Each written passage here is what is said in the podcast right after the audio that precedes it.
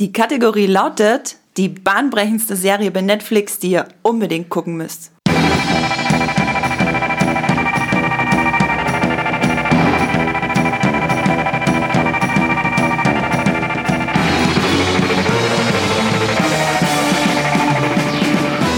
Herzlich willkommen zur dritten Folge von Streamgestöber, dem neuen Muipilot-Podcast, mit dem ihr euch ins Serien- und Filmgestöber stürzen könnt, mit uns gemeinsam.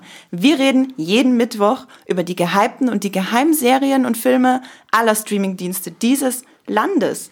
Ich bin Andrea aus der Muipilot-Redaktion und ich habe zwei ganz wundervolle Muipilot-Kollegen heute bei mir. Hallo Max, woher hast du dieses wundervolle T-Shirt und was ist da drauf? Hallo, mein T-Shirt könnt ihr leider gerade nicht hören, aber stellt euch einfach vor, es ist ein rotes Wappen der, des Haus Targaryen drauf.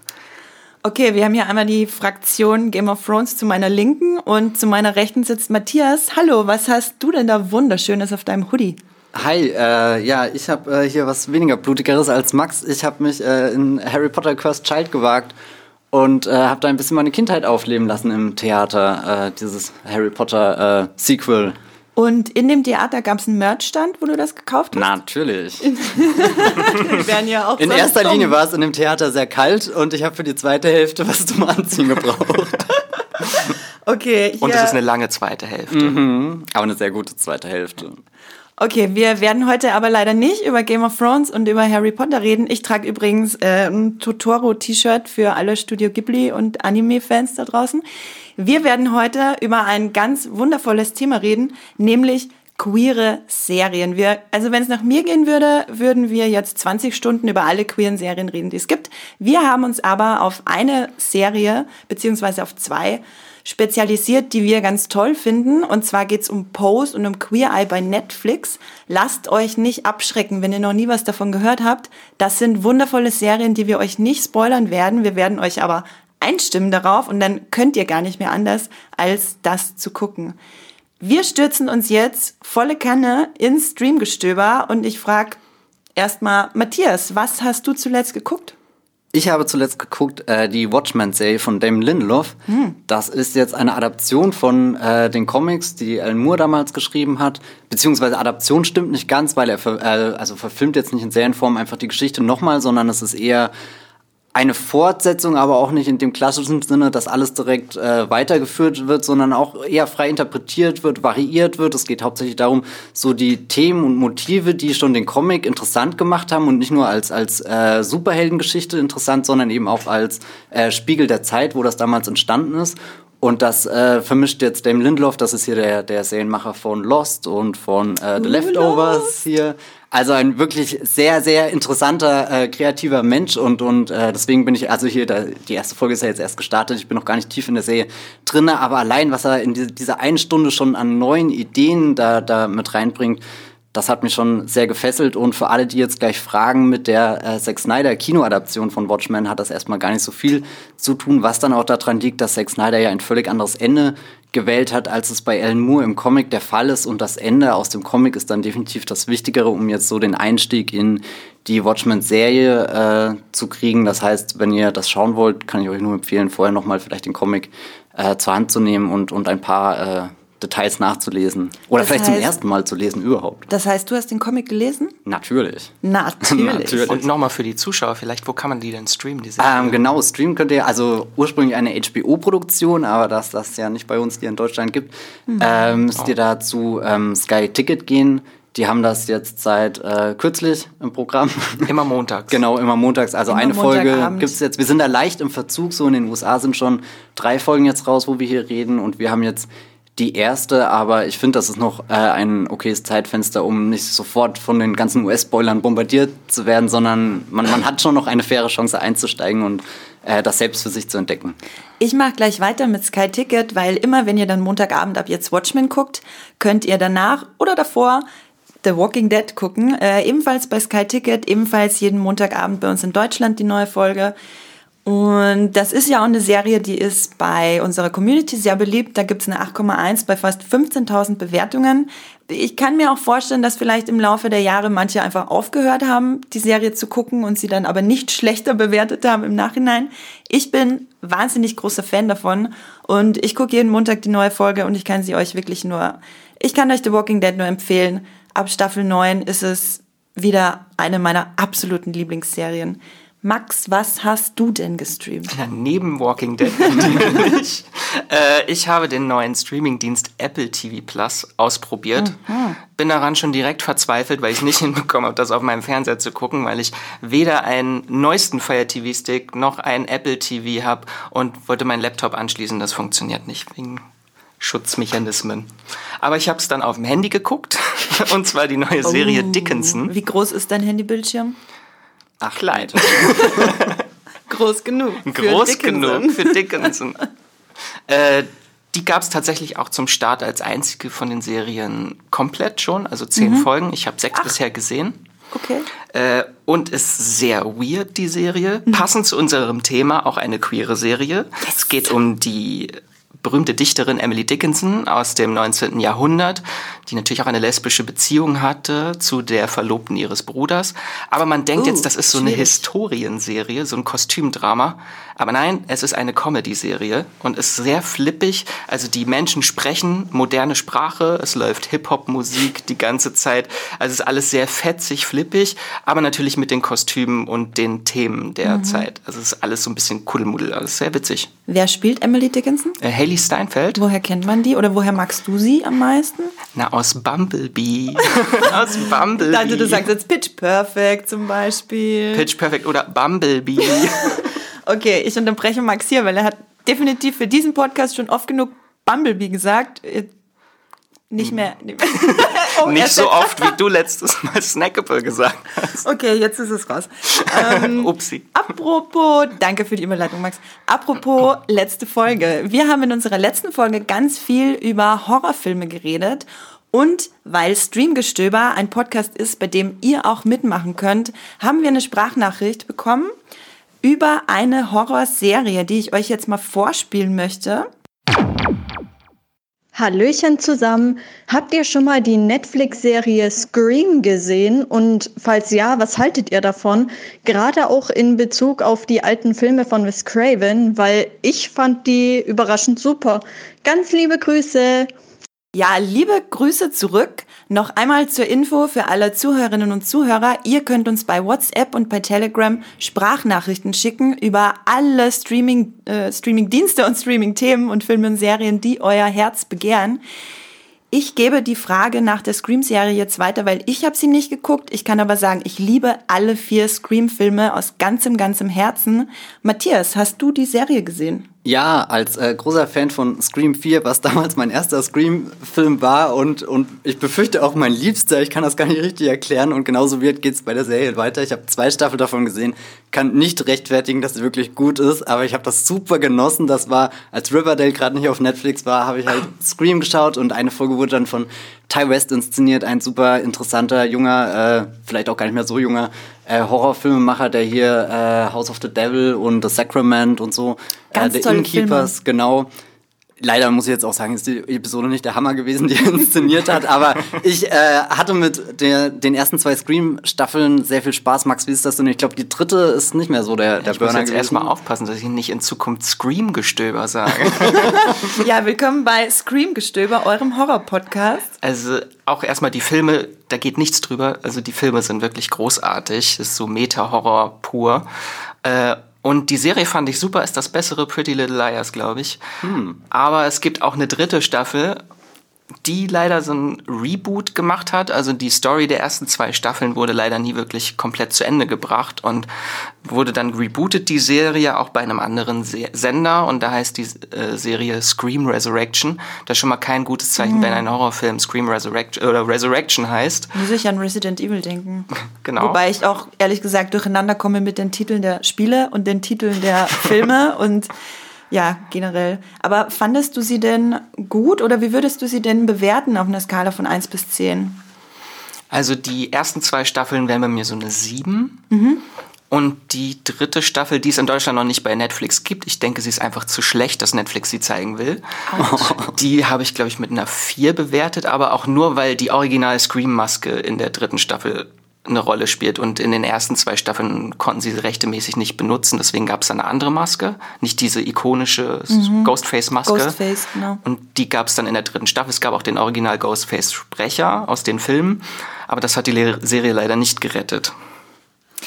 Okay, also unsere Meinung, beziehungsweise die Meinung von Matthias und Max eher mehr so, meh, also kann man schon gucken auf jeden Fall, aber nach der zweiten Staffel ist dann auch Schluss. Also wenn euch das gefällt, kann ich sonst empfehlen, lieber Scream Queens. Ist noch ein bisschen flippiger, poppiger, aber auch so ein Meta, sehr viel Meta-Humor. So Jamie Lee Curtis, also ah! alles, was man haben will.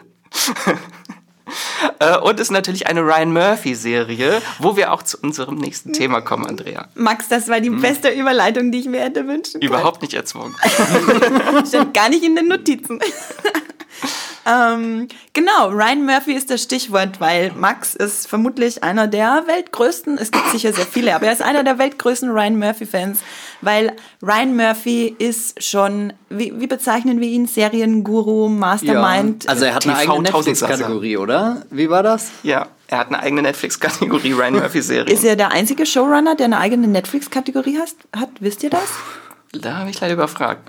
Müssen wir auf jeden Fall, oder ihr guckt mal nach. Ähm, Ryan Murphy.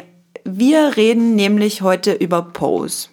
Wir lieben Pose. Ich liebe Pose und ich bin mir sicher, wenn ihr Pose gesehen habt, dann liebt ihr Pose auch. Pose ist eine bahnbrechende Serie. Dazu kommen wir auf jeden Fall noch. Ich möchte euch jetzt noch als allererstes mit auf den Weg geben, wir werden die Serie nicht spoilern. Also es gibt eine Spoilerwarnung light. Wir werden keine großen Plot-Twists oder Plot-Points spoilern. Wir werden natürlich über die erste Staffel reden und ein bisschen über den Verlauf der ersten Staffel, aber wir werden euch nichts spoilern, was euch daran hindern sollte, also was euch daran hindern sollte, das zu gucken und was euer Seherlebnis in irgendeiner Form mindern sollte.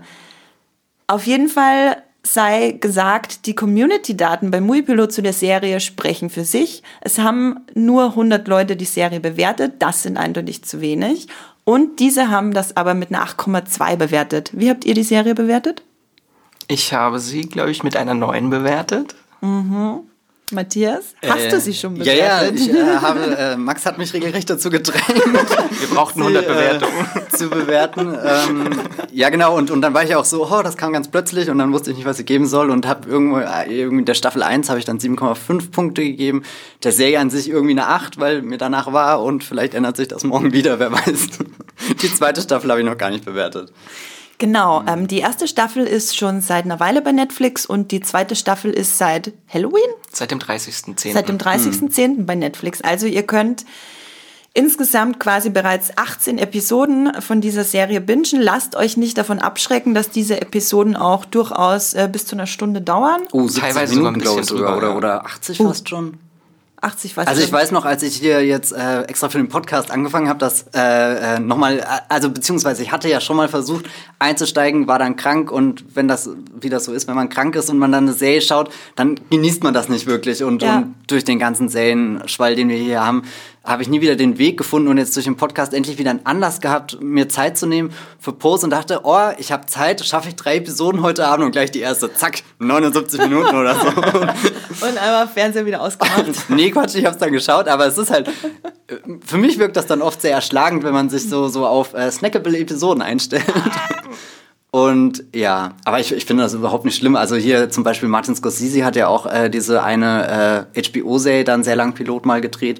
Herr Weinel war das, glaube ich, der war fast mhm. zwei Stunden lang, wenn ich mich richtig erinnere, vielleicht auch nur 90 Minuten, aber das war einfach so, wo du, wo du eine Serie in einem historischen Setting hast und die gibt dir dann schon so eine riesengroße, breite, epische Episode, wo du richtig den Einstieg in die Dekade, in der das spielt hast und da, da bekommst du ein Gefühl für die Größe, die da hinter der Geschichte steckt, was ja gerade bei Post schön ist, weil das eine Geschichte ist, die jetzt nicht unbedingt die populärste Geschichte ist, die in Film und Fernsehen in den letzten paar Jahren erzählt wurde. Genau, äh, vielleicht gehen wir erstmal kurz darauf ein, was Pose eigentlich genau ist für alle, die noch gar nichts davon gehört haben. Ähm, aber bevor wir das machen, Max, Du möchtest doch sicher noch kurz über Ryan Murphy reden, oder? Genau, wenn ihr euch überhaupt eben erst gefragt habt, wer ist denn überhaupt Ryan Murphy? Das habe ich schon mal gehört. Das ist ein sehr bekannter Regisseur, Drehbuchautor, TV-Produzent in den USA, der seit Jahren mit 20th Century Fox zusammenarbeitet und seine Karriere hat begonnen mit der Serie Nip Tuck, die wahrscheinlich viele kennen, so über Schönheitschirurgie. Wer hat denn nochmal die Hauptrolle gespielt? Das war Äh. ein schöner Mann. Und Der ich, schöne Mann. Ich werde das, äh, Max, erzähl Du- weiter. du ich werde ich werd nebenbei in den äh, hintersten Ecken meines Hirnes kramen, Natürlich das sein. Internet heißt. Seine erfolgreichste Serie ist wahrscheinlich Glee, die sehr viele kennen. Das ist eine Musical-Jugendserie, wo auch sehr viele queere Themen äh, behandelt wurden. Äh, und dann hat er Scream Queens gemacht, American Horror Story, er hat die Anthologieserie wieder salonfähig gemacht äh, und 911 und zuletzt hatte er eine Netflix-Serie tatsächlich gemacht, The Politician. Er wurde von Netflix abgekauft für 300 Millionen Dollar. Ich glaube, das ist der größte Megadeal, den Netflix mit einem. TV-Produzenten gemacht hat. So viel haben nicht mal die Game of Thrones Showrunner bekommen, oder? Hm, Nein, ich glaube Ich nicht. glaube, die sind bei 250. Oh je. Oh je, oh je. Und natürlich hat er auch Pause gemacht, um wieder die Brücke zu schlagen zu der besten Serie. Äh, ich muss einmal noch kurz einhaken, der Hauptdarsteller von Niptak, das war Julian McMahon, den wir alle aus Charmed kennen als Cole. Ganz wichtig. Und aus Fantastic Four als Dr. Doom. Tatsache. Ja, der mit Jessica Alba. Der mit Gut, dass du das Mit nochmal Jessica Alba, die sagst. alten Filme. Nicht Fan for Stick, sondern mit, Fantastic Four. Nicht der mit Kate Mara, Oh mein die Gott. auch bei Pose mitspielt. Ja. Nachdem sie bei House of Cards vor die Schienen geworfen wurde, vor die Bahn geworfen Achtung, wurde. Spoiler! Hat er, hat er Spoiler, Incoming Train kommt und zack, weg. Oh. Das geht schon gut aus. Pose. Pose, Pose, Pose, Pose. Wir, Warte, warte, ich habe eine Frage noch an Max. Ist denn Pose jetzt die, die Höhe von Ryan Murphys Serien oder gibt es da eine, die du noch mehr vergötterst? Oh, das ist. Das ist schwierig, weil ich liebe sie alle. Also es ist so eine Stärke, dass er halt so sehr viele interessante Charaktere, mit denen man sich identifiziert und das sind halt sehr viele Lieblingscharaktere Okay. dabei. Sehr viele comichafte Charaktere und die mag ich meistens am liebsten. Ja, das geht mir ähnlich. Ähm, ich glaube, ich würde aber sagen, dass Pose bei mir durchaus auf Platz eins ist von allen Ryan Murphy-Serien. Ich glaube, ich habe ungefähr vier geguckt von seinen Serien. Und es werden immer mehr. Er hat jetzt diesen Netflix-Deal und da kommt noch einiges. Aber wir reden jetzt tatsächlich endgültig über Pose und um was es da eigentlich geht. Pose spielt im New York City 1987. Und vielleicht mag Max uns einmal ganz kurz in diese Welt der Ballroom Culture einführen. Also die Serie geht halt so um die LGBT Community, aber halt um so eine Subkultur, die bisher noch nicht in queeren Cinema irgendwie abgedeckt wurde. Es geht um diese Ballroom Culture, eine Subkultur, die auf den Straßen von Harlem irgendwie mit entstanden ist, wo sich halt sehr viele schwarze Latinos getroffen haben, um irgendwie sich selbst zu feiern, das Leben zu feiern und so ein bisschen Abstand zu bekommen von der harschen Realität, wo sie ausgegrenzt wurden. Sie haben meistens in Armut gelebt, waren Obdachlose oder auch sehr viele Transsexuelle. Und darum geht's halt hauptsächlich auch im Pose. Genau, Pose ist unter anderem deswegen so bahnbrechend, weil es den absolut größten Cast und die größte Crew an äh, Transpersonen hat, eben vor und hinter der Kamera. Das war Ryan Murphy auch ganz besonders wichtig. Sorry, transparent. Sorry, sorry, transparent, du hast leider nicht alles richtig gemacht. Ähm, genau, vielleicht steigen wir auch, bevor wir mit äh, in die Tiefe von äh, Pose gehen, was ja eben noch nicht so viele Leute gesehen haben. Vielleicht machen wir so einen kleinen Soft-Einstieg, wie es überhaupt dazu kam, dass so eine bahnbrechende Serie tatsächlich entstehen kann. Wer das Pose überhaupt gemacht wird, ist ja schon eine kleine, Revol also eigentlich eine große Revolution an sich, dass es da diesen queeren Showrunner gibt, der diese queere, bahnbrechende Serie auf die Beine stellen kann, die dann über Netflix in Deutschland auch zum äh, in den Mainstream übergehen kann, wenn sich genug Leute finden, die das gucken. Matthias, willst du uns vielleicht ganz kurz noch was über Peak TV erzählen und wie sich das angebahnt hat, dass dass es diese Nischenserien überhaupt gibt? Also Peak TV ist ja ein Begriff, den, den verwenden viele. Man weiß nie wirklich, was gemeint ist, aber ich glaube, so das, worauf sich alle einigen können, ist, dass wir in den letzten zehn Jahren einfach eine, eine Menge an Serien erleben, wie es davor noch nicht war, wo, wo wir noch ich sage jetzt mal, klassisches, traditionelles, lineares Fernsehen hatten durch das Aufkommen von Streaming-Anbietern äh, ist mehr möglich. Auch, auch Dinge, die halt im klassischen amerikanischen Network-Fernsehen jetzt nicht so, so, also so gerade da sind ja queere Themen, werden dann oft noch mit Samthandschuhen angefasst oder wir kriegen es ja jetzt selbst mit, wenn ein neuer Disney-Film kommt und es dann heißt, wir haben hier die erste offen schwule Figur und das wird gefeiert, wie als wäre das was Großes und dann schaust du den Film an und denkst dann, ja, das war es jetzt die drei Minuten, wo, wo, ihr es nicht mal direkt sagt und äh, ich glaube, Peak TV äh, ermöglicht es einfach unfassbar viele Serien für eine ganz äh, große ähm, Masse oder oder beziehungsweise nicht die die breite Masse an sich zu machen, sondern eher viele Nischen in dieser großen Masse abzudecken und ein Streaming-Anbieter wie Netflix, der halt nicht klassisch nach äh, Quoten geht oder dann auch Amazon und so, die die haben dann die Möglichkeit einfach gezielt äh, Zielgruppen quasi für sich zu gewinnen und dann äh, hier wir haben schon äh, Transparent kurz erwähnt, die, die dann bei Amazon hier zu einem äh, der ersten großen, richtig starken Originals geworden ist. Und da ist ja sehr schön, Amazon hat früher quasi, auch wie es früher beim Fernsehen üblich ist, äh, oder auch heute auch noch üblich ist, äh, ein, eine Pilotfolge von, von ein paar verschiedenen äh, Serien inszeniert, äh, produziert online gestellt und die Zuschauer haben abgestimmt. Und Transparent ist dann eine geworden, wo, wo, wo sich eine, eine, ja, keine Ahnung, Zielgruppe drumherum gebildet hat, wo, wo Leute gesagt haben, von diesen Geschichten wollen wir mehr sehen. Und wenn wir dann jetzt so bei den Streaming-Anbietern und keine Ahnung, äh, Kabelsendern und so weiter schauen, äh, was da so entstanden ist. Dann hatten wir bei HBO zum Beispiel Looking, bei, bei Netflix kam dann noch von den Wachowskis-Geschwistern äh, Sense8, was ja eher so, so erstmal wirkt wie, wie eine, eine Science-Fiction-Serie, die auf der Welle von Matrix mitreitet und irgendwie gucken wir es dann und das ist ein großes Fest der Liebe und alle Menschen sitzen in der Badewanne, umarmen sich und haben Sex. Das so ist äh, ja so, so, so irgendwie irgendwas. Ich könnte mir nie vorstellen, dass das auf ABC irgendwann mal ausgestrahlt wird, aber, aber Netflix ist dann vielleicht auch einfach ein schönes Gefäß, um sowas entstehen zu lassen und das fängt dann im Kleinen an, aber wird dann dadurch größer. Du hast das gerade schon gesagt, so, so Netflix äh, deckt eine Nische ab und gibt ihm auch die Möglichkeit, dass das quasi Mainstream dann eben wird. Und, und ich glaube, Post kann man da so, so am Ende von, von einer langen Entwicklung an, an kleinen äh, Bausteinen, die, es hat sich halt immer weiterentwickelt. So, wir hatten äh, zum Beispiel auch äh, im Vorgespräch schon Orange is New Black erwähnt. Mhm. Hier nach House of Cards das zweite große Netflix-Original und ja bis heute eine der populärsten und die langlebigste Netflix-Serie, ja. wenn ich richtig bin. Bis sieben dato, Staffeln. Bis die dato, langlebigste, genau. langlebigste. Sieben Jahre lang. Also Verrückt. Also Originalserie reden wir jetzt äh, hier und da war ja auch Laverne Cox zum Beispiel ab der ersten Staffel äh, mhm. ein, eine äh, Trans-Schauspielerin, die äh, sehr aktiv in die Handlung in den ersten Staffeln eingebunden wurde. Später ist sie dann zwar ein bisschen in den Hintergrund geraten, aber das liegt ja eher generell am Konzept von Orange is New Black, wo staffelweisen immer mal diverse Figuren mehr im Vordergrund stehen und, und dann auch wieder zurückgleiten und, und äh, irgendwie ein neuer Handlungsstrang äh, äh, wichtiger wird.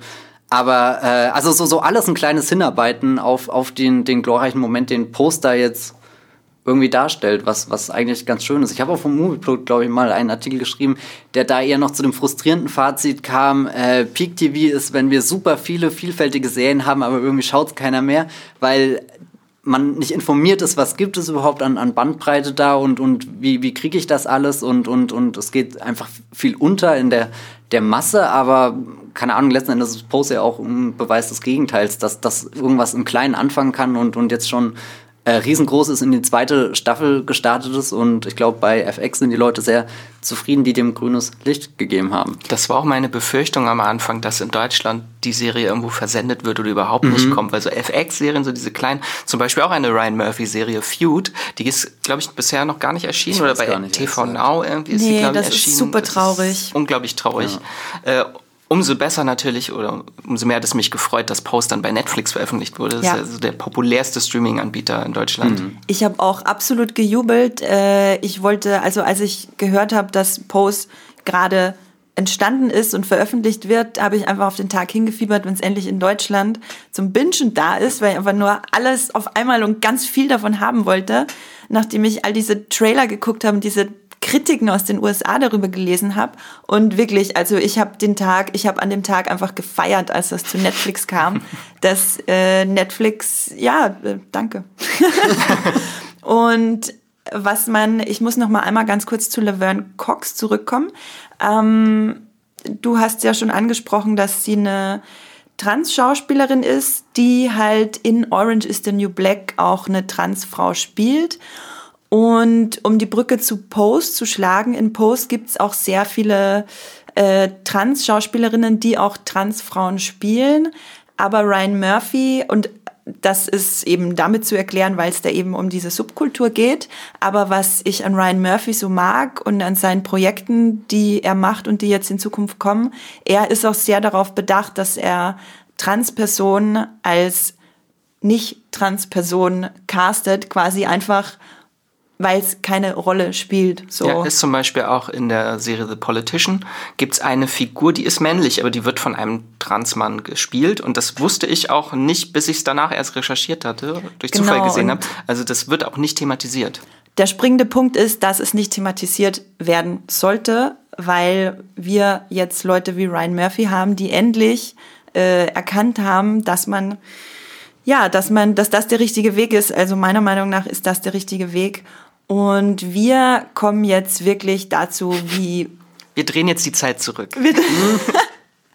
die Kategorie lautet Pose. Pose. Pose. Die äh, visuelle Opulenz von Pose. Hat euch das genauso angefixt wie mich? Damit wurde die Serie auch am Anfang so beworben, diese glanzvollen Kostüme und Bälle, womit sie sich alle präsentieren. Das war schon so ein Highlight in der ersten Folge auch vor allem. Genau, weil im Pose geht es eben um diese Ballroom Culture. Vielleicht müssen wir das noch mal kurz erklären, was da genau passiert bei der Ballroom Culture. Das ist quasi eine, äh, wie soll ich sagen, das ist ein, ein Wettbewerb. Ist ein Wettbewerb. In erster Linie ist es ein Community-Treff. Ja. Ein Community ja. von äh, Transpersonen of Color, von äh, LGBT-Personen of Color in erster Linie, die sich ihren eigenen geschützten Raum geschafft haben, weil wir müssen uns vergegenwärtigen, es ist in unserer heutigen Zeit teilweise wirklich schlimm, mit welchen Anfeindung, Anfeindungen sich nicht weiße, nicht heterosexuelle Menschen herumschlagen müssen. Und im Jahr 1987 war das natürlich noch um eine ganze Ecke heftiger. Vor allem die Stigmatisierung durch mhm. HIV und AIDS, gerade in mhm. dieser Zeit mhm. wurden die halt immer mehr weggedrängt, Aussätzige absolut marginalisiert in den Medien sowieso. Das ist ja eben heutzutage noch ein großes Thema, aber wir haben eben jetzt so Serien wie Pose, die uns diesen absolut wichtigen Einblick geben in diese Subkultur und sie in den Mainstream holen dadurch. Ähm, sagt mir doch mal kurz, wie habt ihr diese Ballroom Culture wahrgenommen? Habt, also wart ihr so ein bisschen äh, verwundert oder weil habt ihr vorher schon was gehört davon? Also ich hatte bisher noch gar keine wirklichen Berührungspunkte mhm. mit der Ballroom Culture. Halt bisher kenne ich nur so Drag-Shows oder sowas wie RuPaul's Drag Race. Woher das Vokabular, was dort benutzt wird, kommt ja ursprünglich auch aus der Ballroom Culture. Aber genau. das ist halt schon sehr Subkultur. Das, die haben eigenes Vokabular, sehr viele Fremdbegriffe. Da wird man erstmal in der Serie so reingeschmissen. Aber das ist ja nur der Hintergrund der Serie. Im Vordergrund ist natürlich eine Familiengeschichte. Es geht um Selbstakzeptanz, Akzeptanz. Und man kann, aber man kann sehr gut, ist auch bei Netflix verfügbar, die Doku Paris brennt oder Paris is Burning aus dem Jahr 1990, wo genau diese Subkultur thematisiert wird. Also so eine sehr ikonische Doku, die kann man davor gucken, also weil dann ist man nicht komplett du, ins kalte Wasser geschmissen. Die würdest du als Einstieg empfehlen? Auf jeden für Fall. Für das Thema? Ja. Für alle, die sich noch nie damit beschäftigt haben. Ja. Und Taschentücher einpacken, weil es endet sehr traurig. Also äh, Paris brennt, beziehungsweise Paris is burning. Die arme Paris. Die arme Paris, ja. In unserer letzten Podcast-Folge wurde sie enthauptet und jetzt... Äh, jetzt brennt sie. Jetzt brennt sie. genau. Ähm, wir... Ja, nee, Matthias. Die Frage ging äh, auch an dich. Äh, was, was, war die Frage? Die Frage war. Äh, was war die Kategorie? Wie lautet die Kategorie, Andrea? Du bist dir nicht konkret genug. Podcast Realness. Podcast Realness. Hm. Wie, äh, nee, die Frage war, ja, was war denn die Frage? Dieses ganze Vokabular, diese ganze ja, Welt, genau. wurdest du da so Danke, ein bisschen Max. unvorbereitet so, ja, ja, reingeschmissen, oder? Hast du dich abgeholt gefühlt zu Beginn der Serie? Abgeholt von, von der Energie auf alle Fälle, die sie mhm. ausstrahlt. So, so, ich habe ja vorhin gesagt, der, der Pilot ist groß und, und strahlt was Episches aus und, und ja, ich weiß nicht, er fängt ja auch gleich mit so einer, so einer fulminanten Szene an, wo die Kostüme und alles schon präsentiert wird und, und wo Pray Tell, äh, also hier der, der, der das Ganze moderiert, der durch den Wettbewerb führt, der, der bringt da einfach eine Energie mit, wo du gleich merkst, das sind hier die Werte auch, die, die interessant sind und so. Aber auch, äh, was Max gesagt hat, hier diese äh, Dokumentation von Jenny Livingston, die übrigens ja auch äh, eine Folge in der zweiten Staffel inszeniert hat und als mhm. Produzentin oder Beraterin im Post involviert ist. Äh, das habe ich auch erst danach rausgefunden, als ich dann mhm. ein bisschen gelesen habe. Aber so, so die, äh, diese Dokumentation, Paris äh, is Burning, Paris brennt, äh, gleichzeitig mitzugucken, ähm, fand ich irgendwie ganz angenehm, gerade auch weil die Serie ist natürlich sehr knallig, ist eine Ryan Murphy-Serie. Da, da wirkt alles nochmal extra opulent und was ich bei der Dokumentation dann interessant fand, was natürlich auch äh, an der Entstehungszeit liegt und dem Material, mit dem sie gefilmt wurde, da ist dann doch ein bisschen was Raueres, was Roheres dabei und da, wo die Serie gerne total auf die Emotionen geht. Also das ist ja eine Serie, die, die überschüttet dich mit Gefühlen und, und äh, dieses äh, Extrem, was sie gewählt haben, das weiß ich eigentlich sehr zu schätzen, weil sie es halt eben so konsequent durchziehen. Aber bei dem, bei der Dokumentation hatte ich manchmal noch ein bisschen das Gefühl, da ist so, so, äh, so, so eine Echtheit, so die fallen auf einen viel härteren Boden, wenn sie hinfallen. Das ist immer in der Serie, denke ich mir, bei den Figuren geht's dann, ich will jetzt nicht sagen zu leicht oder so, aber es, so, so wenn, wenn du halt was inszenierst, kannst du mit Musik immer schöne, schöne Niederlagen inszenieren, wo man gleich den Moment hat, wo wieder Hoffnung mhm. da ist, wo es wieder aufgeht, aufwärts geht. Und das ist ja auch total wichtig, dass du das in den Geschichten drin hast. Aber ein Einsatz, der mir dann so äh, bei, bei der Dokumentation gar nicht mehr aus dem Kopf gegangen ist, war, äh, hier dreht sich jetzt alles um diesen, diesen, diese Ballroom-Culture, diese, dieser kleine Mikrokosmos da, wo, wo, wo wir, wir sind irgendwie ausgegrenzt von der Gesellschaft und haben uns hier einen Ort erschaffen, an dem alles wirklich Tolles glänzt und wir unser Leben einfach feiern können, unsere Identität, wir selbst sein können, aber uns natürlich auch äh, verkleiden können, versuchen, was anderes nachzumachen. Hier, also auch diesen, diesen Realness-Gedanken an sich finde ich ja sehr faszinierend, mhm. weil du, du versuchst authentisch zu sein, obwohl du dich bis äh, so, so in so, so ganz offensichtlichen Dingen äh, verkleidest, schminkst und, und eigentlich ja was anderes. Also dich verwandelst auch teilweise irgendwie. Also so, so ein sehr interessanter, äh, eine Gratwanderung zwischen verschiedenen Dingen. Und, und dieser eine Satz, der dann irgendwann äh, wahrscheinlich zum Ende der Dokumentation hinfällt, geht irgendwie so in die Richtung, ähm, aber ist das alles diese Ballroom Culture? Was passiert danach irgendwie? Mhm. Also so, das ist jetzt ein Moment, in dem wir leben und das fand ich dann ganz interessant, weil ich habe die erste Staffel ziemlich schnell am Stück dann geschaut, dann die Dokumentation gesehen und das war auch für mich so der Punkt, wo die, wo die erste Staffel sehr intensiv Ballroom Culture auslebt, aber du ja weißt, das kann ja auch für die Figuren nicht eine ewige Zukunft darstellen, immer nur in den Wettbewerben, die ja dann doch äh, klein, also ich weiß nicht, ob das das Das war auch meine Wort Befürchtung, so wie wenn diese Serie jetzt irgendwie fünf Staffeln läuft, das können die ja nicht in die in die Länge ziehen. Genau. Immer diese Ballroom. Äh also ich meine, das ist klar so so so ein so ein, so ein Centerpiece von von der Serie. Damit, damit lockt sie auch einfach das zu erleben, diese, dieses rauschhafte Einsteigen.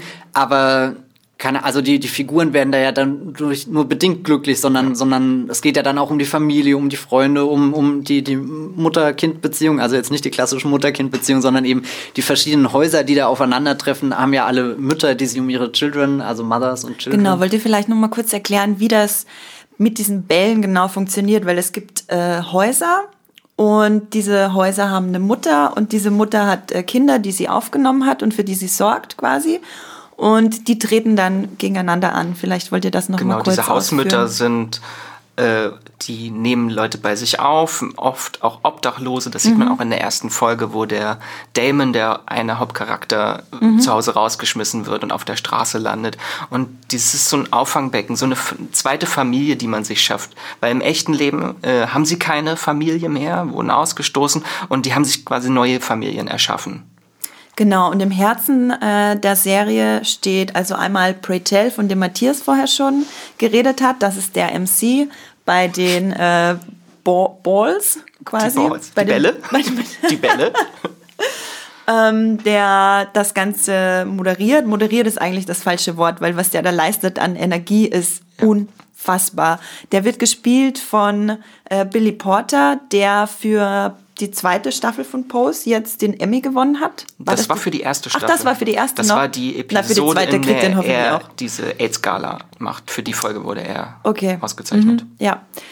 Gut, ihr habt es gehört, er hat für die erste Staffel von Pose, äh, also kann Aber er für verdient die zweite, auch für alle. genau, und das war auch ein bisschen tragisch, weil Pose war auch nur für bestes Drama nominiert. Da mhm. hat es verloren gegen, gegen wen? Gegen Game of Thrones, oder? Wenn ich so mhm. dein T-Shirt angucke.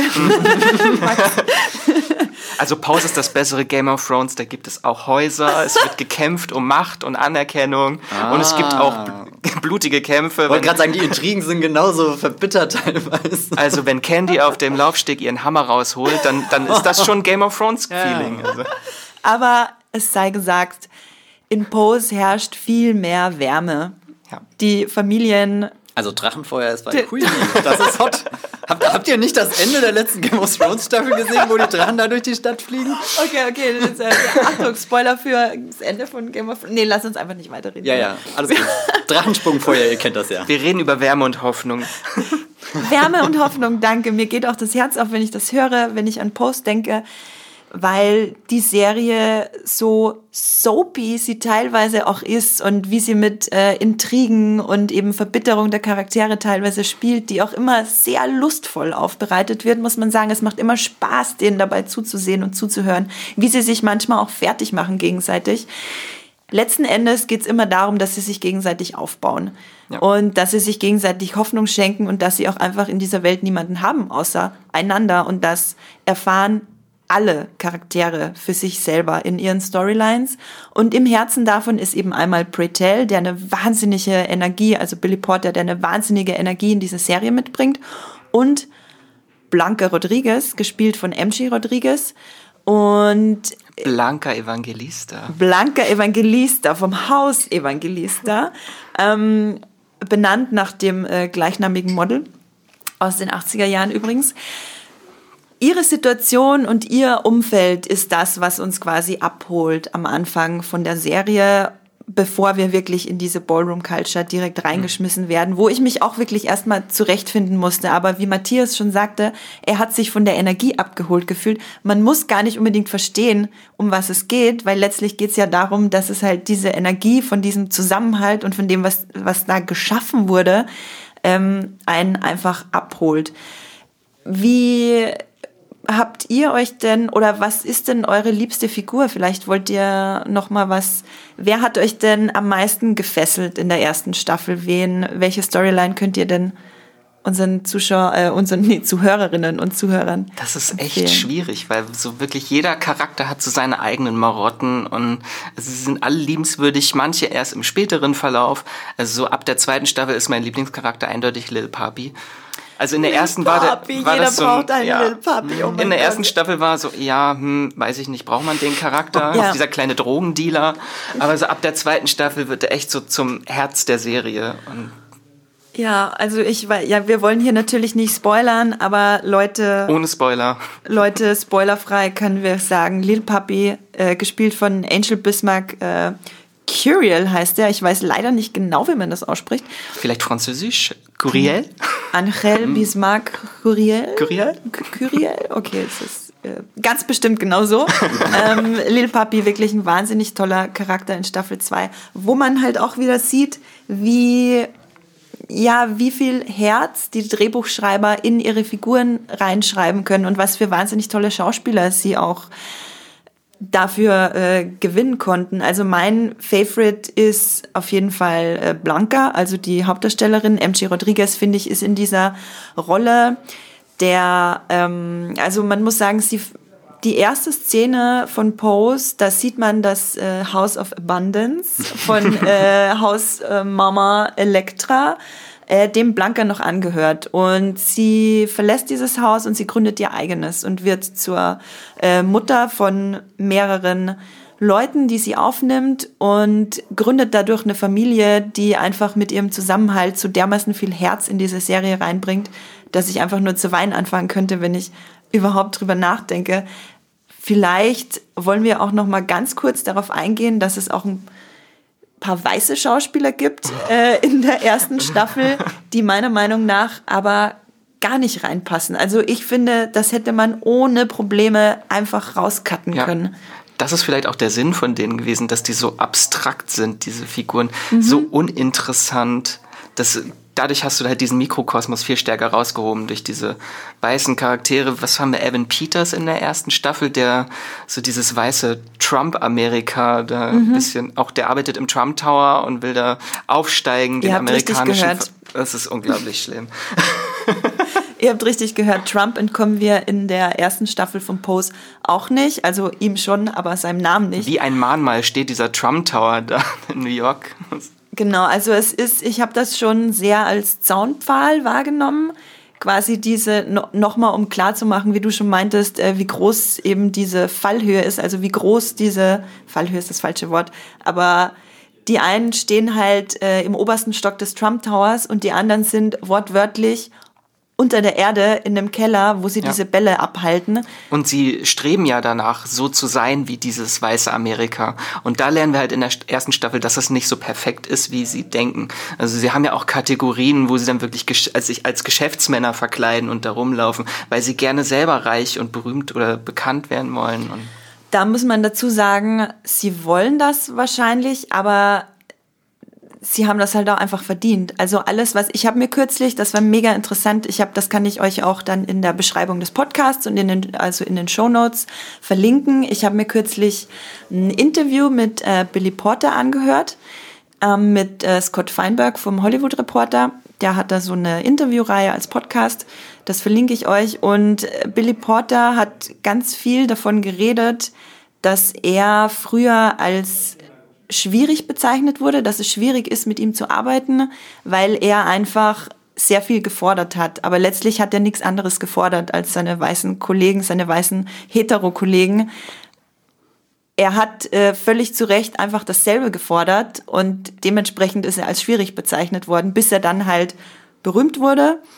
Ähm, beziehungsweise sogar als er berühmt war, war das, war das noch Thema. Und das ist in der Serie genau dasselbe. Es ist äh, diese unterdrückten Menschen fordern was, was ihnen zu 100% zusteht. Und meiner Meinung nach steht es ihnen auch tausendmal mehr zu als die weißen Figuren, die wir in dieser Serie sehen, die einfach so voller, voller Egoismus und voller Abscheulichkeit sind. die schlimmste weiße Figur ist, glaube ich, Christopher Meloni in der ersten Oh ja. Staffel. Ein richtiges Ekelpaket ist der Liebhaber von Electro Abundance. Übrigens meiner Lieblingsfigur. Zum großen Teil. Weil sie einfach die Meisterin Jackson? des, ja, die Meisterin des Reads, also sie kann jeden fertig machen mit ihren Worten. Und in der ersten Staffel ist ihre Storyline, dass sie gerne sich operieren möchte. Sie ist eine Transfrau, aber sie glaubt, dass sie noch nicht eine komplette Frau ist, solange sie nicht operiert ist. Im Gegensatz zu ihren anderen äh, Freundinnen aus der Ballroom Culture, die alle nicht operiert sind, die anderen Figuren. Äh, und sie spart sehr viel Geld darauf, und kriegt dann auch, ist jetzt ein kleiner Spoiler, also sie erfüllt sich diesen Wunsch, sich umzuop äh, umoperieren lassen, zu lassen. Geschlechtsanpassung Genau. machen zu lassen, genau. Genau. Und wird daraufhin von ihrem Liebhaber komplett verbannt, weil er das sie nicht als Frau akzeptiert, sondern eigentlich so als seine eigene kleine Liebschaft und er möchte das zwischen ihren Beinen wollte er gerne behalten und dass er sie nicht als Mensch akzeptiert, sondern einfach nur so als kaputtes Ding jetzt. Das ist so unglaublich traurig, diese Szene. Das, hat- also da hat, sie mir das, Herz, gebrochen. Ja, das hat mir auch das Herz gebrochen. Sie ist sonst in der Serie so eine Grande Dame, die eigentlich immer alle fertig macht, so ein bisschen die Antagonistin teilweise. Aber manchmal lässt sie wirklich hinter diese Fassade blicken, auch in der zweiten Staffel. Und das sind wirklich herzergreifende Momente, wenn sie wirklich so ihr Innerstes zeigt. Genau, also in der zweiten Staffel werden viele Charaktere um einiges weicher und leichter zugänglich. Die weil Familie sie, wächst mehr zusammen. Genau, die Familie wächst mehr zusammen und die Leute, also die Figuren lassen äh, teilweise, also lassen viel öfter ihren Schutzwall einfach Ja. fallen und sind ehrlich miteinander und das ist schon wirklich herzerwärmend. Aber weil du gerade von der weißen Figur, weil du gerade von Meloni geredet hast, ich finde eine Sache in der Serie in der ersten Staffel mega spannend und zwar der Charakter von Evan Peters ähm, hat sein Leben satt. Also er fühlt sich, er fühlt sich gelangweilt und da gibt es so ein Zitat von ihm, wo er, also ich gebe das jetzt mal indirekt wieder, wo er zu Angel meint, die ist Teil von dem äh, Haus von Evangelista und ist äh, Prostituierte, also sie ist Sexworker und Evan, der Charakter von Evan Peters, wie heißt der eigentlich? So egal ist er, ich weiß nicht mal seinen Namen in der Ich, Serie. ich habe mir auch wirklich hier alle Figurennamen aufgeschrieben, aber hier steht nur Evan Peters. Das ist Evan Peters. Ja. Gut, wir nennen den Evan Peters. Ähm, kommt, genau, also sie hat eine Affäre, kann man eigentlich Er ist ihr nicht Freier sagen. eigentlich, ihr Stammfreier. Er ist ihr Stammfreier, genau, so, so sieht es nämlich aus. Und sie verstehen sich eigentlich wahnsinnig gut und nach und nach kommen da auch ein bisschen Gefühle ins Spiel von beiden Seiten. Und er meint irgendwann zu ihr, dass sein Leben unglaublich langweilig ist. Sein Leben ist langweilig, sein Leben ist blöd. Und dann sagt er einen wahnsinnig spannenden Satz, den ich ja in unserer Zeit unglaublich relevant finde. Immer noch leider relevant damals und jetzt auch noch. Er sagt nämlich zu ihr, dass jeder Film und jede TV-Serie und jede Werbung in jedem Magazin ihm zeigt, wie sein Leben aussieht und sie ist seine Chance, jetzt mal was anderes zu sehen. Und das finde ich halt einen wahnsinnig starken Satz, weil letztlich trifft das halt äh, genauso auf uns zu. Wir als weiße Menschen sehen uns einfach so viel öfter repräsentiert als alles, was eben nicht diese Heteronorm entspricht. Dieser Heteronormativität entspricht. Und tatsächlich beschreibt das ja auch ein bisschen unseren Blick auf die Serie. Wir lassen uns durch diese Serie in diese Subkultur reinziehen und wir nehmen in dem Moment, wo er das sagt, halt seine Stellung ein. Also seine, die Stellung von Evan Peters in der Serie. Oh Gott, wir sind Evan Peters. ja, Matthias, du bist Evan Peters. Nee, also ich bin lieber Evan Peters als James Van Der Beek in der Staffel. Übrigens, äh, ja, äh, guter Punkt. James Van Der Beek spielt da nämlich auch mit und er ist der einfach spielt nur, halt so mit. Er, einfach so. er spielt halt so mit. Er könnte auch eigentlich äh, der Sohn von Trump sein. Ja. Oh ja. Vielleicht ist er auch angelehnt. Ich weiß nicht. Er ist einfach nur eine. Ich rede gar nicht weiter an dieser Stelle. Er spielt fantastisch den ekeligsten oder zweitekeligsten Menschen in dieser Serie, den es gibt. Ähm, genau, also ich habe mich äh, extrem ertappt gefühlt in diesem einen Moment, wo Evan Peters eben davon redet, wie, wie langweilig es ist, äh, den Fernseher einzuschalten, weil er sich repräsentiert sieht. Und das ist halt auch so eine, ähm, ja, ich finde es einfach eine, eine spannende Sicht, weil letztlich geht es uns ja meistens genauso. Und ich freue mich, wenn Ryan Murphy eine neue Serie macht, bei der ich endlich mal nicht Heteronormativität vor meinen Augen in meinem Flimmerkasten, Flimmerkasten, in meinem Streamgestöber. Wir leben in den Flimmerkästen. Wir sind nicht nur, ich bin 1987 im Kopf gerade. auf deinem Smartphone, auf deinem Tablet. Haben Sie schon das Fernsehgerät ausprobiert, Frau Böger? naja, auf jeden Fall. Pose ist sehr toll. Wir müssen jetzt auch mal. Sollen wir noch aber, ganz, aber, kurz, ganz kurz ja, noch zur ja. zweiten Staffel? Ja, ganz kurz. Die sollte unbedingt erwähnt werden, dass die zweite Staffel halt vieles besser macht als die erste. Mhm. Also die zweite Staffel macht einen Zeitsprung ins Jahr 1990. Äh, diese ganze Ballroom-Culture ist plötzlich in den Mainstream, kommt in den Mainstream durch das Voging. Das Voging ist halt so ein Tanzstil, Ausdruckstanz, der halt auf diesen Balls und in Harlem irgendwie erfunden wurde und durch Madonnas Musikvideo Vogue halt Weltruhm erlangte. Und natürlich geht auch diese ganze HIV- äh, und AIDS-Krise ist, ist viel mehr im Vordergrund in der zweiten Staffel. Also was sie am besten macht, die zweite Staffel, ist, sie tauscht einmal den ganzen weißen Cast aus. Weg also mit denen. Peters Wunsch ist in Erfüllung gegangen. Das finde ich eigentlich total stark, dass er quasi diese gelangweilte Figur, dass sie dann komplett rausrationalisiert oder, oder halt ja, so wirklich dann ja, verschwindet ja. und du hast, also so, so ganz symbolisch finde ich das halt mega stark zu sagen, wir, wir haben jetzt eine Serie äh, geschaffen, die, die am Anfang noch recht konventionell mit ihrem Aufbau dasteht. Mhm. Und ich hatte das auch zu dir, Andrea, gesagt, ähm, dass ich am Anfang an The Deuce denken musste, hier diese mhm. HBO-Serie von mhm. David Simon, die gerade kommt und ja auch in so ein Milieu in einer bestimmten Zeit in New York eintaucht. Also sehr viele Ähnlichkeiten. Mm, aber irgendwie so dieses große gesellschaftliche, äh, äh, äh, diesen großen gesellschaftlichen äh, Blickwinkel hat. Und den habe ich bei Postern eben auch durch diese ganzen, äh, wir sind hier mal im Trump Tower und wir, wir kriegen ein bisschen mit, was die politischen Hintergründe gerade und so weiter sind. Und ich meine, das, das vergisst die zweite Staffel nicht, aber die zweite Staffel sagt halt, es gibt so viele Gesellschaftsporträts da draußen. Wir wollen was über die Figuren, über die Menschen erzählen und, und das machen wir jetzt mit allen Emotionen. Also so irgendwie so eine, eine ganz starke Geste einfach auch zu sagen, also du, Max hat ja vorhin hier schon äh, Ryan Murphy als den, der die Anthologieserie wieder so, so ein bisschen abgestaubt, salonfähig gemacht hat oder wenn sie das denn nie war, ich äh, weiß nicht, also so. Aber halt der, der mit American Horror Story halt gerade eine der aktuell blühendsten äh, äh und, und erfolgreichsten Anthologieserien geschaffen hat und dann auch bei, bei Post so jetzt rein, rein strukturell so sich ein paar Freiheiten nimmt und sagt, nicht nur weil wir jetzt irgendwie angefangen haben, eine Serie zu konzipieren und die zu erzählen, müssen wir jetzt zwanghaft dastehen, weil das ist ja auch ein bisschen äh, äh Zeugnis unserer Zeit, wo alles dann sich doch auch verändert und dann kann auch eine Serie ja. da eine ganz krasse, und das sind ja auch Schauspieler, die weggebrochen sind, wegen denen ich mitunter auch eingeschaltet habe. Also ich habe mich wahnsinnig gefreut, hier Kate Mara mal endlich wieder irgendwo Stimmt, in einer Rolle zu sehen, nachdem sie in anderen Serien ja nicht so äh, lang zu sehen war. Ohne Spoiler. Du hast es vorher schon gespoilert, Matthias. Du musst dich jetzt nicht zurücknehmen. Ich, ich, ich glaube, das war nicht ich, aber egal. Äh, das ist sechs Jahre her. Das, das ist jetzt Ich wollte gerade sagen, der Zug ist abgefahren. Die S-Bahn ist abgefahren. Oh Mann, ey, das ist so düster, was hier teilweise rumkommt, aber Ich weiß schon gar nicht mehr, wo ich war. Also zweite Staffel Pose ist besser. Sie entfernt sich halt Genau. auch thematisch so von diesem ganzen Ja. Ball, von dieser Ballroom-Culture, geht mehr hin zu den Charakteren und ihrem Mhm. Schmerz. Also alles, was außerhalb dieser Ballrooms passiert. Und du hast trotzdem noch den, den vollen Ballroom-Power-Moment, wo, keine Ahnung, Ja. getanzt wird, über den, den Laufsteg gelaufen wird, wo unfassbar viele Trophäen eingesammelt werden. Also, das ist eine Wo meiner kommen die ganzen absoluten Trophäen her? Lieblingsszenen. Jeder bekommt eine Trophäe. wo, wo, sie, wo sie hier, ich weiß glaube ich, Ende erste Staffel oder so, wo sie dann wirklich so ein Wägelchen mit Ja. sich rumziehen und die dann so, so festbinden, die ganzen. Und dann frage ich mich, wo stellen die denn die alle hin? Also wenn das jede Woche ist, da ist ja Eben. das Haus irgendwo. Wo hat Elektra voll denn ihre Trophäen. 200 Millionen Trophäen stehen? Also Die hat irgendwo eine Garage wahrscheinlich. die hat irgendwo ein Ja. Beachhaus von Meloni. Die geben sie wieder zurück. Und, Also Ja, da würde ich. Ryan Murphy gerne mal äh, Stellung beziehen. Okay, äh, wir werden Ryan Murphy anfragen, ob er dazu Mhm. Näheres sagen kann. In einem Satz, Leute, Pose. Tens across the board. Max, wie, wie lange hast du das jetzt gerade vorbereitet? Es, es wollte aus mir raus wie ein Vulkan. Es ist jetzt es, sp- es Herausgebrochen wie ein brodelt Schwan. schon.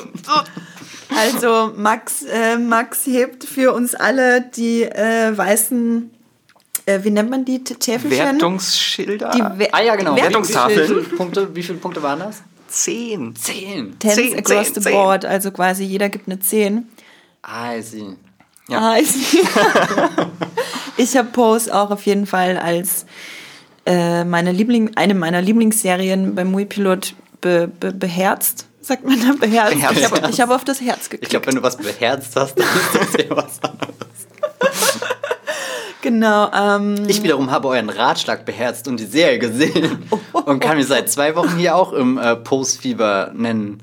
Aber irgendwie ist das zu kurz, um die Serie richtig so zu verinnerlichen, glaube ich. alles. Also wir haben jetzt, glaube ich, eine Dreiviertelstunde Ja. über diese Serie geredet und ich glaube, wir könnten immer noch 20 Stunden weiterreden. Man, man Und jetzt merkt auch über richtig jeden den Charakter. Konflikt bei Andrea, wie sie nicht will, dass das Nein, Gespräch veräppt, aber sie weiß, was noch alles auf dem Zettel steht.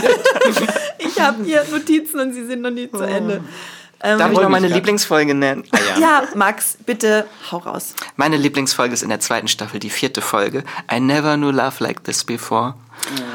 Ich glaube, ich habe die letzten fünf Minuten dieser Folge schon 30 Mal gesehen. Und Ja. das ist eine der schönsten Folgen. Ja. Wäre ein viel zu großer Spoiler, darüber zu reden jetzt. Ja. Aber freut euch auf diese Folge. Packt Taschentücher ein.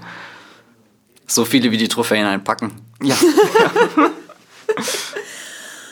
Okay, also Max, äh, noch etwas, was unbedingt raus muss zu Post?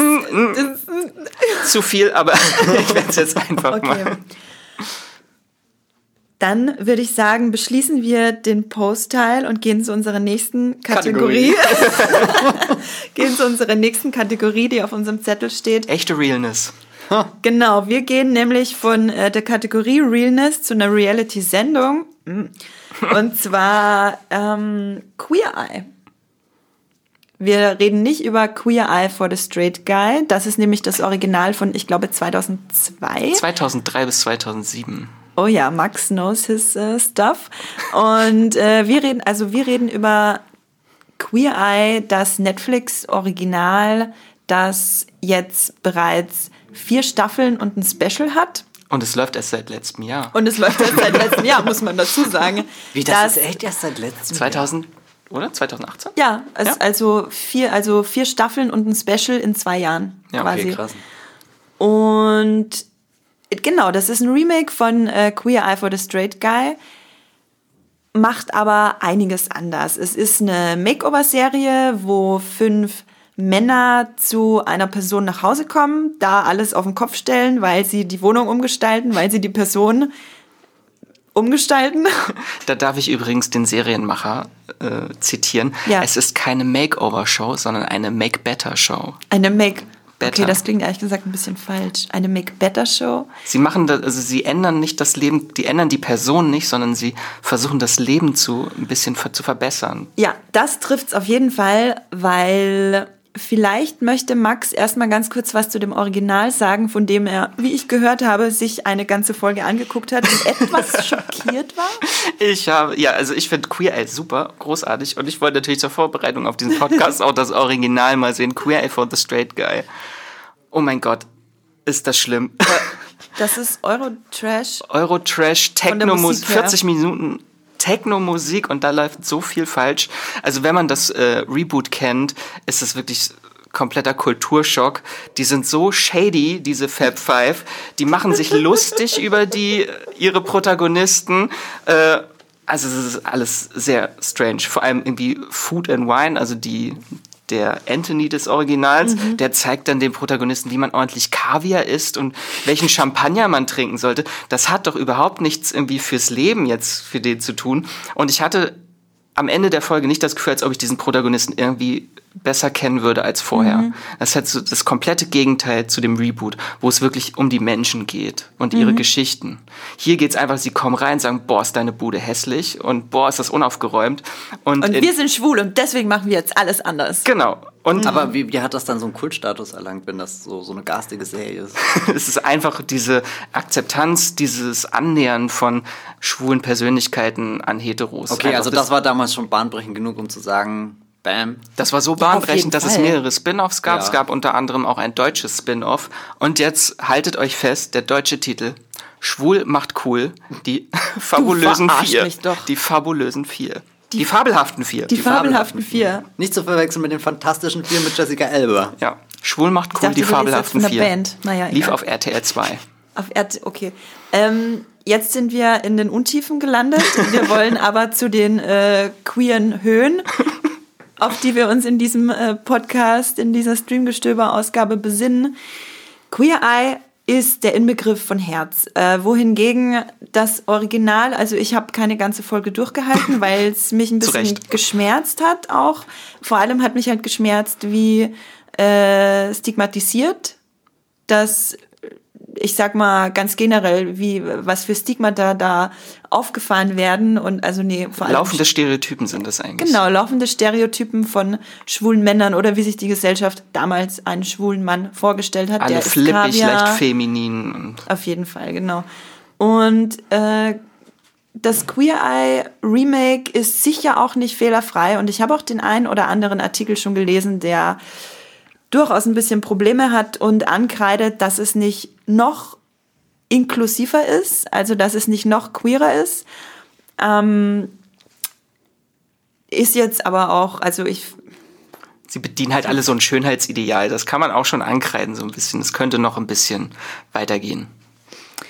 Genau, Queer Eye ist für mich, wie ich gerade schon vorhin meinte, der Inbegriff von Herz, weil es, wie du schon meintest vorhin, Max, nicht darum geht, die Leute anders zu machen, sondern es geht darum, den Leuten zu zeigen, wie sie mit ihrem Leben mehr im Einklang sein können. Ja. Jetzt mal ganz banal gesagt, es geht meistens um Leute, die sich nur um andere Menschen kümmern und nicht um sich selber. Und dieses Stichwort Self-Love, Self-Care, Self-Worth, also das Kümmern um sich selber, wird absolut in den Fokus gestellt. Ja. Und das ist, glaube ich, generell was, was ein wichtiges Thema ist, weil es oft mit Egoismus gleichgesetzt wird, was aber erstmal überhaupt nichts miteinander zu tun hat. So das äh, Kümmern um sich selber ist natürlich wichtig, damit man sich erstmal über andere Leute kümmern kann.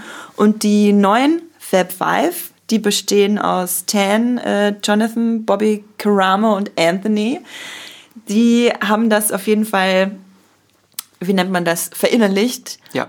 Und man kann, wenn man alles von Queer Eye geguckt hat, dann sieht man auch ganz schön, deren Reise quasi, wie sie selber sich so ein bisschen verändern über. Der Schnurrbart von Jonathan wird ich. immer größer.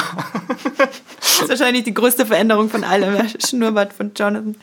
Äh, wie sie sich halt auch selber verändern und wie sie das einfach, ähm, am Anfang war es halt so das Prinzip der Show, aber ich habe irgendwie das Gefühl, dass es wirklich auch zu deren eigenem Prinzip wird, so ja. über die Staffeln hinweg. Die bringen halt sehr viel von sich auch in diese Sendung mhm. rein. In dem Original glaube ich halt überhaupt nicht. Da geht es so darum, hier, oh, du kriegst einen neuen Haarschnitt, dann wird es dir schon besser gehen. Oder, uh, deine Wohnung ist dreckig. Und hier geht es halt darum, die, die hinterfragen erstmal alles und äh, reflektieren das auf ihre eigenen Geschichten. Und so kommt ein Dialog zustande mit den Protagonisten über ihre Lebenssituation. Es geht nicht nur um das Äußere, so hier, du brauchst äh, schönere Tapete und du brauchst einen anderen Haarschnitt und noch irgendwie schönere Hose, sondern wie kann man dein Leben ein bisschen verändern?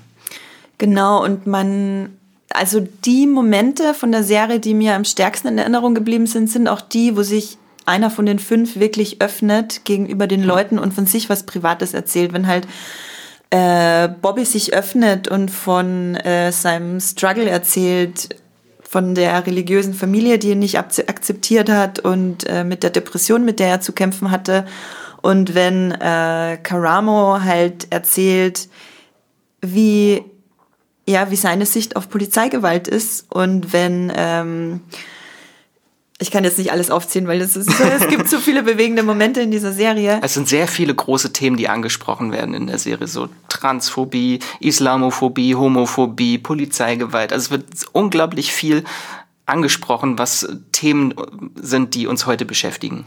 Genau, und es gibt oftmals den Vorwurf gegenüber, dass es sehr oberflächlich angeschnitten wird, weil es, das Thema kommt auf und dann wird kurz darüber geredet und dann geht's um die neue Frisur und um äh, die neue und die Avocado und die Avocado das Avocado-Brötchen von Anthony, das äh, wirklich lecker aussieht, also ohne Mist. ähm, aber dazu muss man halt sagen, dass so eine Realness, so eine Echtheit in diesen Gesprächen ist, dass du wirklich durch eine Minute schon das Gefühl hast, da wurde gerade was wirklich Wertvolles gesagt und was Wertvolles ausgetauscht. Und das macht, glaube ich, die Serie auch so gut, weil diese fünf, die Fab Five, einfach wirklich alle ein sehr großes, also mal mehr, mal weniger Gespür für die Menschen gegenüber haben, aber immer finden sie quasi diesen Anknüpfungspunkt. Ja. Habt ihr denn einen Liebling? Wer ist euer liebster Fab Five, Matthias? Hast du einen also Es ist so unfair, mir diese Frage zu stellen. Ich, ich sitze die ganze Zeit eh nur da und schweige, weil ich gemerkt habe, ihr redet gerade, wie diese gesamte Serie aufeinander zubaut, aber sagt mir, oh, du brauchst eine Folge so und so und so zu schauen. Jetzt sitze ich hier, kenne fünf Folgen von dieser Serie und alles, was Andrea gesagt hat, kann ich überhaupt nicht nachvollziehen, oh weil ich jetzt diese Folgen gesehen habe und mir mal dachte, also viel gelernt über die habe ich nicht. Ich habe so ein paar Running Gags mitgekriegt, dass mhm. einer nicht immer Auto fahren will oder sowas und, und halt wirklich, also was habe ich jetzt geschaut? Glaube Staffel 3, äh, 3 Folge 3, Staffel 3 Folge 6, Staffel 2 Folge 1. 1 und die allererste habe ich geschaut und noch irgendwas anderes aus der 1. Also so mhm. ähm, jetzt wirklich nur so, so ganz kurze Einblicke in die Serie habe und alles, was Andrea irgendwie erzählt hat, kann ich mir jetzt beim Kopf irgendwie zusammenreimen. Mhm. Und das geht in der Theorie für mich auch auf, aber so habe ich jetzt eher das Gefühl, ich bin doch eher Zeuge geworden von den doch recht oberflächlichen Begegnungen unter den Fab Five. Intensiver sind dann schon eher die Momente, die sie halt mit den Menschen haben, den sie besuchen, weil das waren ja teilweise wirklich bewegende äh, Geschichten, auch wenn ich generell, das muss ich vielleicht auch einfach sagen, ich gucke wirklich gar kein Reality-Fernsehen. Das ist. Du musst also, dich nicht dafür ja, ja, schämen, so, so, Matthias. Um Gottes Willen. Nein, also so, so, ich habe einfach da sehr wenig Zugang dafür. Es wirkt halt für mich alles dann doch immer zu einem gewissen Grad ausgestellt auch wenn ich es einfach interessant finde, weil ich einfach weiß, keine Ahnung, würde ich ja sonst nicht mitkriegen irgendwie, was da gerade so abgeht und, und man, man lernt ja oder man kriegt doch immer Dinge mit und, und sei es eben ein einfacher Trick, wie du deinen Avocado-Toast das nächste Mal gestaltest. Also so, das kann ja eben so was ganz Triviales sein, aber eben auch, dass dann so, so zwischendrin was durchblitzt, so, so, so. Sie treten ja doch immer sehr cool und lässig auf und, und das sind für mich auch immer die, äh, oder die Szenen, wo mich am meisten gefesselt haben, wenn sie, äh, sie sitzen ja am Anfang im Auto und lesen dann irgendwie so, so kurz wie das Briefing beim Mission Impossible in drei äh, Sekunden zerstört sich die Nachricht oder so. Und, äh, und dann gehen sie ja dahin und, und dringen ja erstmal in irgendeine Privatsphäre ein. Und das, also ich weiß nicht, das ist für mich immer ein unangenehmer, aber auch faszinierender Moment, weil sie es immer kriegen, äh, hinkriegen, so eine Situation, weil ich denke, oh Gott, jetzt fängt der Cringe an oder ich weiß es nicht, oder jetzt, das wäre mir selbst höchst unangenehm, dass sie einfach diese Herzlichkeit äh, oder, oder halt das Herz, was du vorhin schon beschrieben hast, äh, da so, so rüberbringen und einfach einen Zugang zu einer Person finden, ohne sie zu beleidigen, zurechtzuweisen und, und auch das, was vorhin schon angeklungen ist, sie gehen ja nicht rein und korrigieren die Leben von Menschen, sondern mhm. sie geben ja eher so ein, so Im ein Original schon.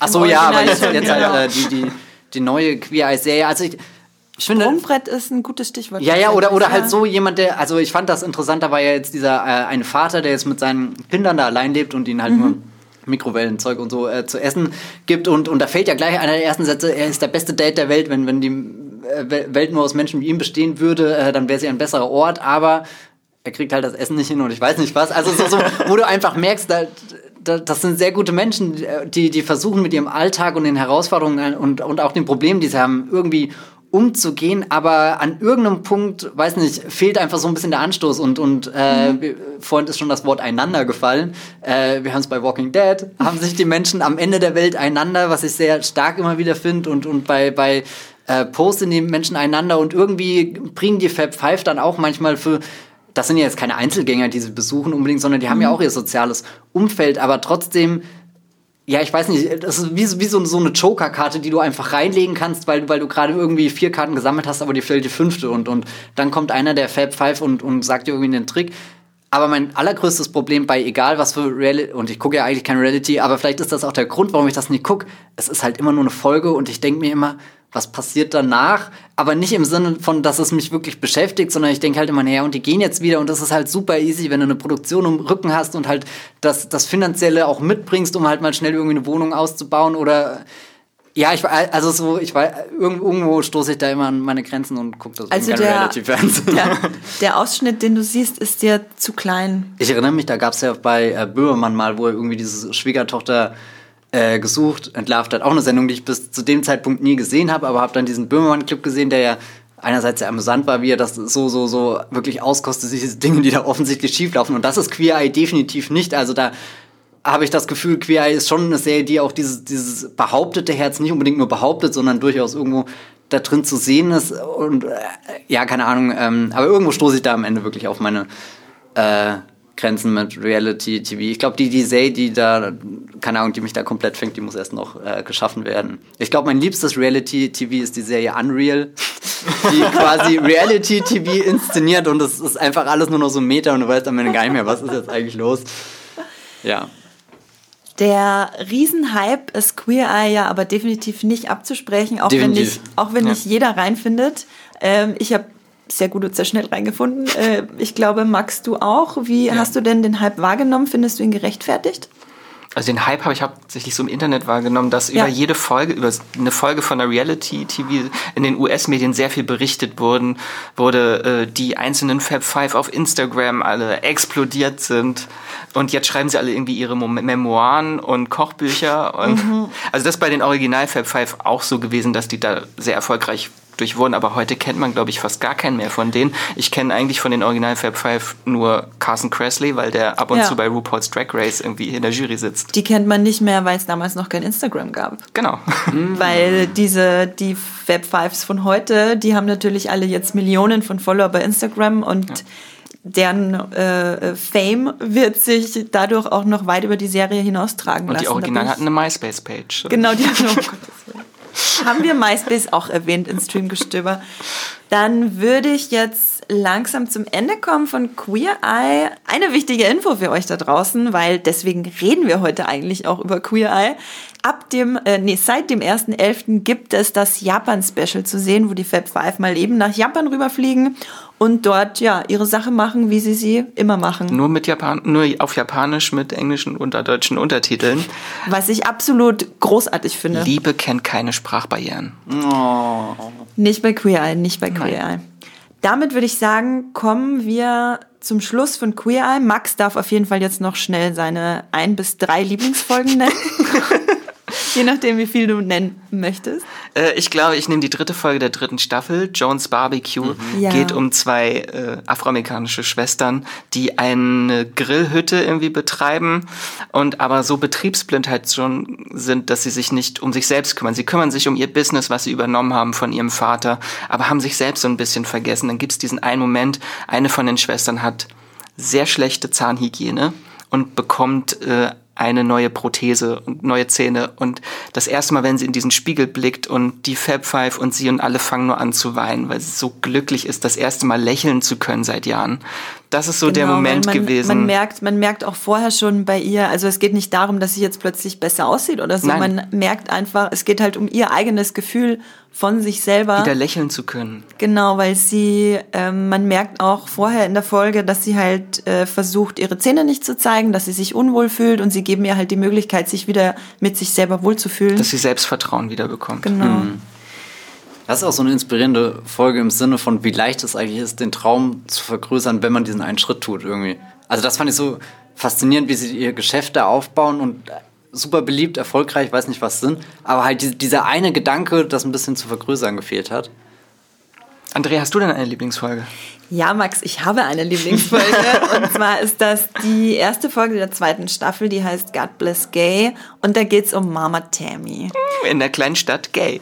In der Kleinstadt Gay übrigens, das ist äh, kein Scherz. Mama Tammy möchte das Community Center ausbauen bzw. beleben. Sie möchte einfach, dass es noch besser wird für die Community, die sie da quasi um sich geschart hat. Und in dieser Folge geht es aber nicht nur um sie, obwohl sie im Fokus steht, geht es auch um ihren schwulen Sohn, der sich sehr unsicher fühlt mit seinem Coming Out gegenüber dieser kleinen Gemeinde.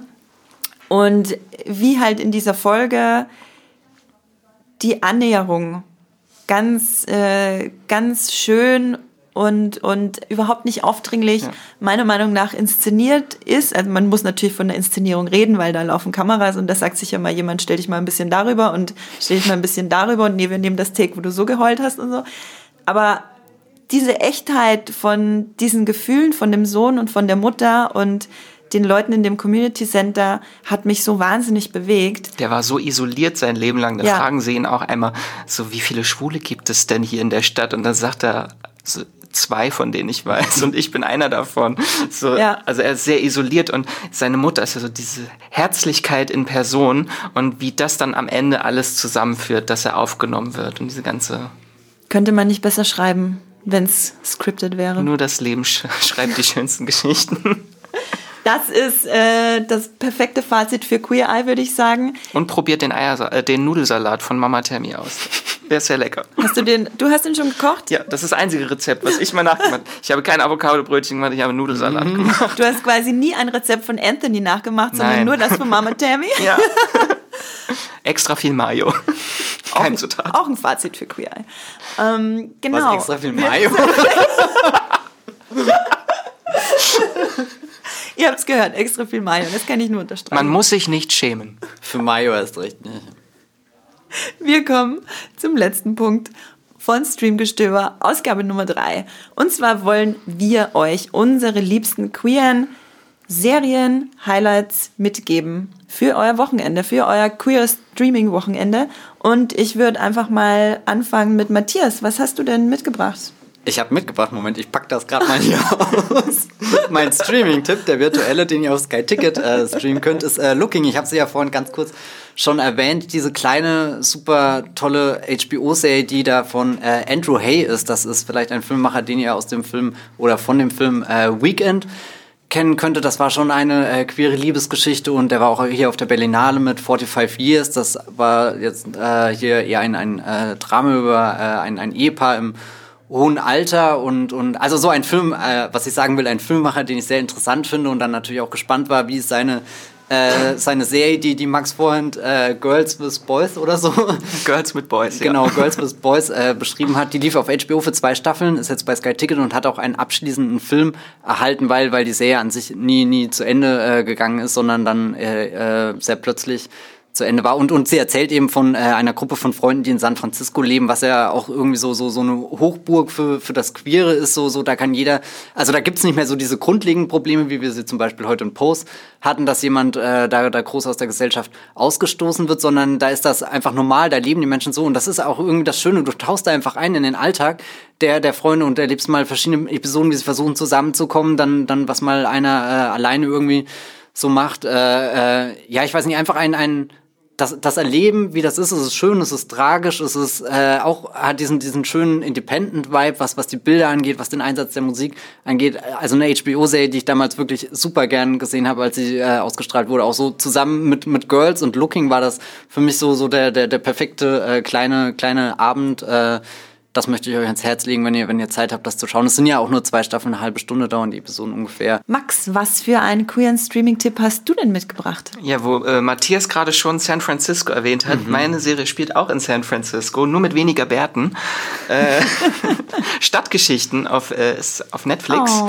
ist eine Fortsetzung, also es ist eine Buchverfilmung, eine Fortsetzung von mehreren Miniserien, die aus den 90ern und frühen 2000ern sind mit Laura Linney und Ellen Page unter anderem auch. Und die ist halt so, so wie Sense8, so ein Fest der Liebe.